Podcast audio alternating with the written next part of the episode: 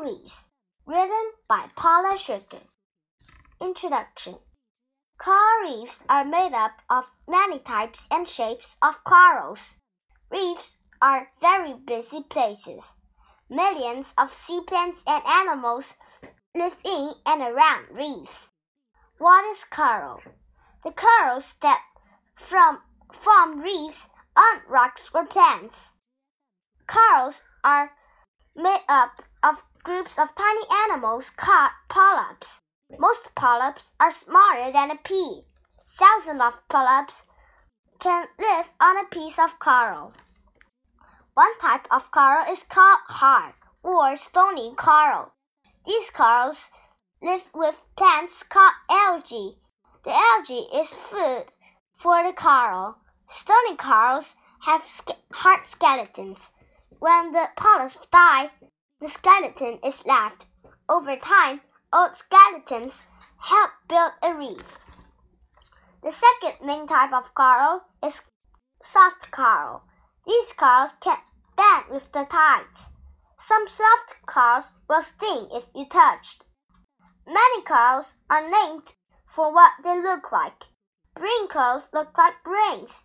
Elkhorn corals look like the horns on an elk. Sea fan corals look like open fans, a busy home underwater. Thousands of fish of all sizes, shapes, and colors live in reefs. They depend on the reef for food and safety. Shrimp, lobster, crab, and starfish feed around reefs. A hole in the reefs reef makes a good home for an eel. Where do corals live? Coral reefs need certain living conditions to stay healthy. They need the right depth of water. They need healthy algae for food. Both coral and algae need water that is the right temperature. Coral reefs can be damaged easily. Fresh water that comes from rivers can kill coral. Dirt and debris can clog them. Heavy waves from large storms can break reefs apart. There are three types of coral reefs. There are called fringing reefs, barrier reef, and atolls. Fringing reefs sit close to the shore. Barrier reefs have a large lagoon or area of water between the reef and the shore. An atoll is the third type of reef. An atoll grows in the shape of a circle. It grows around an old sinking island. After the island is gone, a water lagoon forms in the center of the atoll. Danger to coral reefs. Coral reefs are very fragile. Both disease and human activities damage reefs. Some fast growing bacteria cause disease. The bacteria can destroy a big reef in just weeks.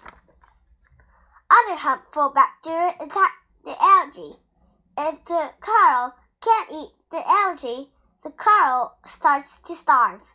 If the bacteria are stopped the coral can recover.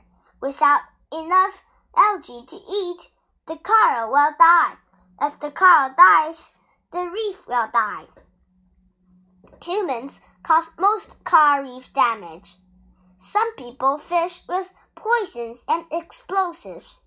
Boats and ships break off large chunks of reefs. Boats can leak gas and oil. Gas and oil leaks harm coral plants and fish. Protecting the reefs. Coral reefs are very beautiful. Reefs are also valuable. Reefs help protect coasts from storms and floods. Much of the world's sub- supply of fish lives around reefs. The fish depend on the reefs for their food. Many reef plants and animals also have other uses. Some are used for medicines. Many countries try to pr protect their reefs. They have written laws and rules to follow, but people do not always follow the laws and rules. Almost 25% of the world's reefs have been destroyed. Destroyed. More than half the, of the rest are damaged. We can all do things to help protect protect the reefs. We can help even if we don't live near an ocean. Never throw things in the water. Learn about what people do that makes ocean temperatures rise. Learn what we do that makes bacteria grow. We can all help protect coral reefs.